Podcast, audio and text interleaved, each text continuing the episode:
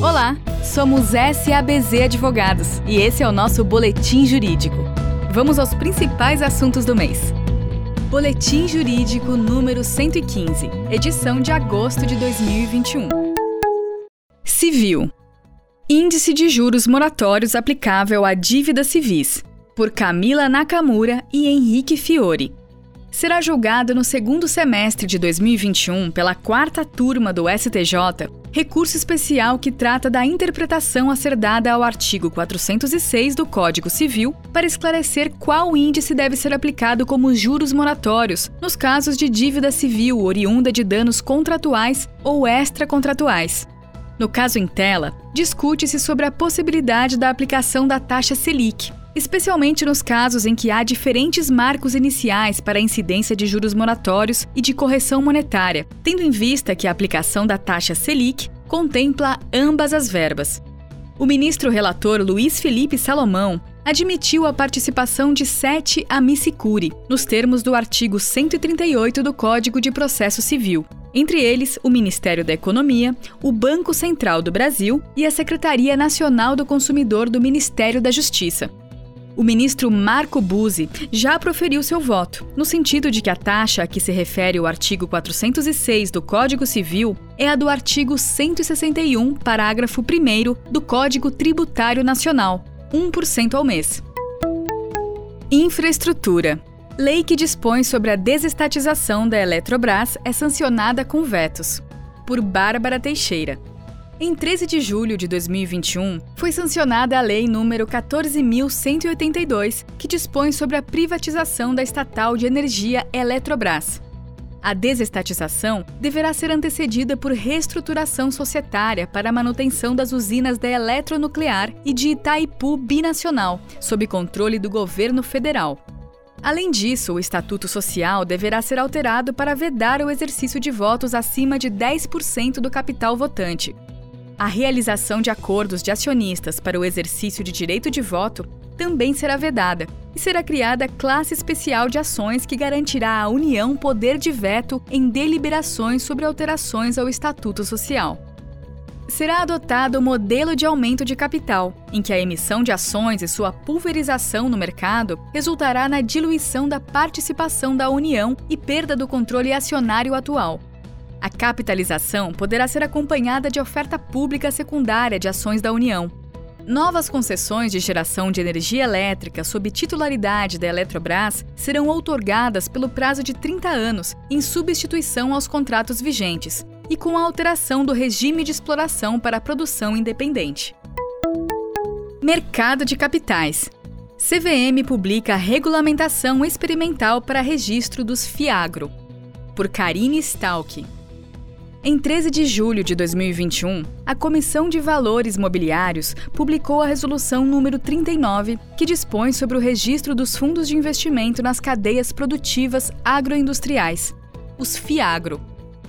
A norma é adotada em regime transitório e tem como objetivo facilitar o registro de fundos compostos por ativos do agronegócio, permitindo a análise do seu comportamento e desempenho os FIAGRO serão viabilizados no mercado de maneira experimental através de regras já aplicadas a outras categorias de fundos de investimento. Assim, o FIAGRO Direitos Creditórios será a categoria de fundo de investimentos em direitos creditório. O FIAGRO Imobiliário utilizará as regras dos fundos de investimento imobiliário.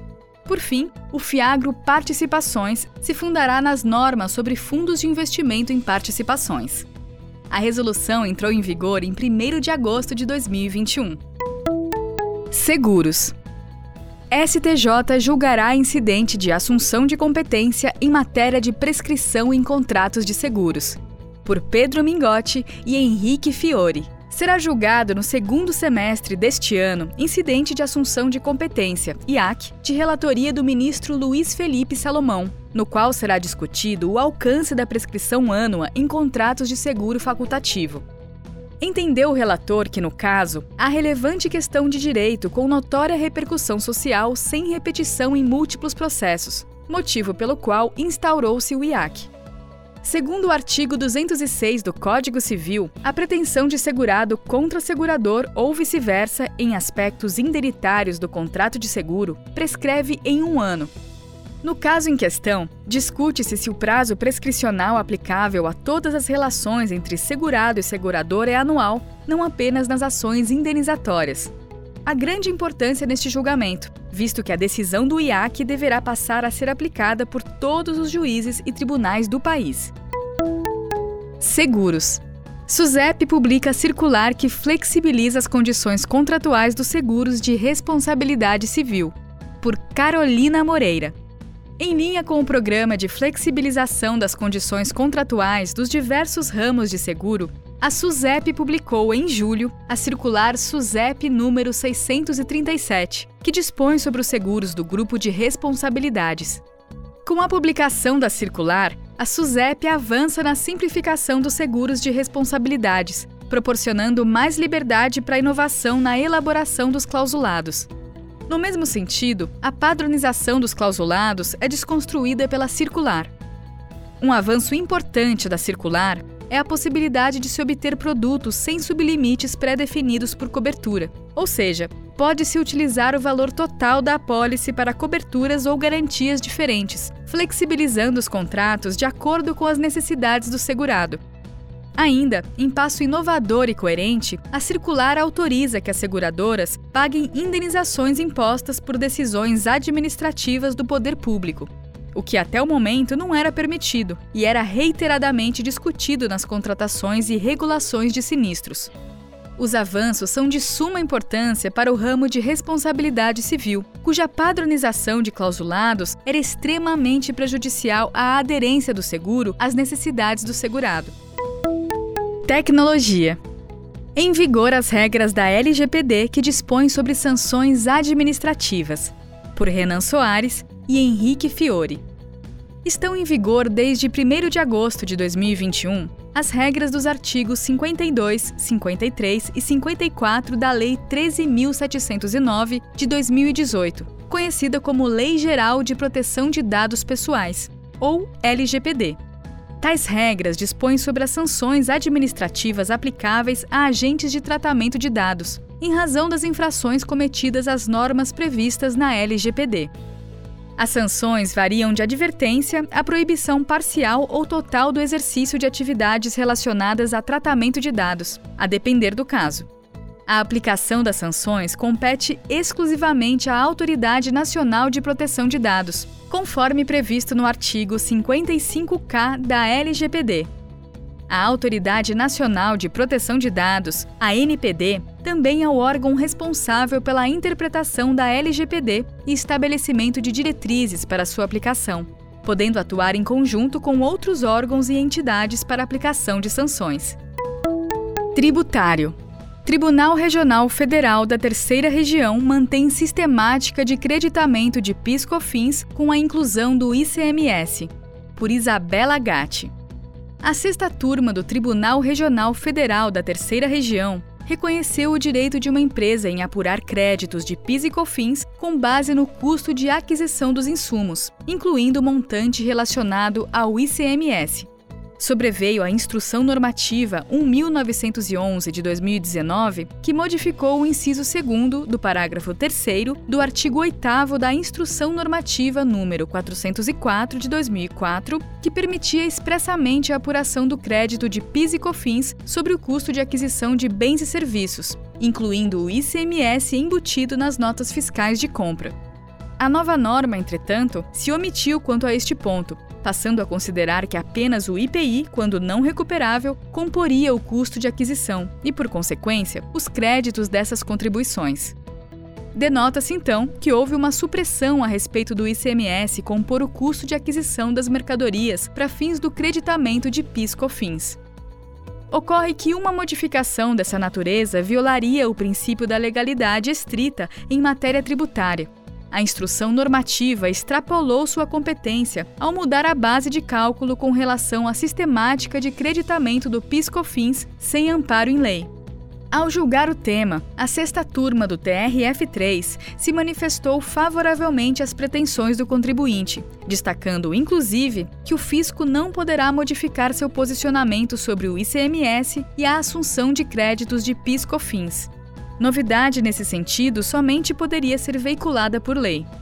Desta forma, foi reconhecido o direito do contribuinte de apurar créditos de PIS/COFINS com base no custo de aquisição de insumos, incluídos os valores de ICMS incidentes na operação.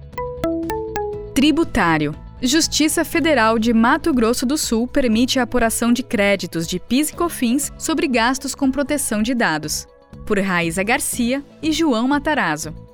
Em 8 de julho de 2021, foi proferida sentença em mandado de segurança, na qual o juiz da Quarta Vara Federal de Campo Grande reconheceu a possibilidade de apurar créditos de PIS e COFINS sobre os gastos com implementação de programas de proteção de dados. Com fundamento no conceito de insumo empresarial, caracterizado pelo STJ com base nos critérios de essencialidade e relevância, restou decidido que os gastos necessários ao cumprimento das obrigações relacionadas à Lei Geral de Proteção de Dados, Lei Federal 13.709 de 2018, são investimentos obrigatórios, inclusive sob pena de aplicação de sanções. Nas palavras do juízo, o tratamento dos dados pessoais não fica a critério do comerciante, devendo então os custos respectivos serem reputados como necessários e imprescindíveis ao alcance dos objetivos comerciais, e, portanto, devem ser contabilizados como insumos para fins de créditos de PIS e COFINS. Tributário. Concessão de crédito presumido de PIS/COFINS a produtor depende da natureza do insumo adquirido. Por Thaís Santoro e Vinícius Costa em ocasião do julgamento do RESP número 1.440.268 SC, a primeira turma do Superior Tribunal de Justiça definiu que a concessão do crédito presumido de piscofins a produtor de alimentos previstos no artigo 8 parágrafo 3 inciso 1 da Lei nº 10.925 de 2004 depende da natureza dos insumos adquiridos e não dos produtos por ele comercializados. No caso, o contribuinte produtor, sujeito ao regime não cumulativo, se insurgiu visando o reconhecimento ao creditamento presumido a partir dos produtos que industrializa e não dos insumos adquiridos.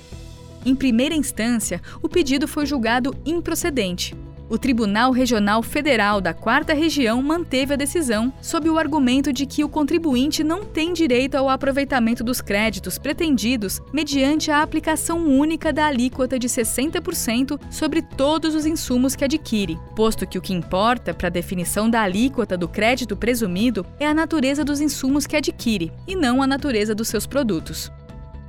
A autora recorreu ao STJ alegando que tem direito ao creditamento no percentual de 60% dos créditos presumidos.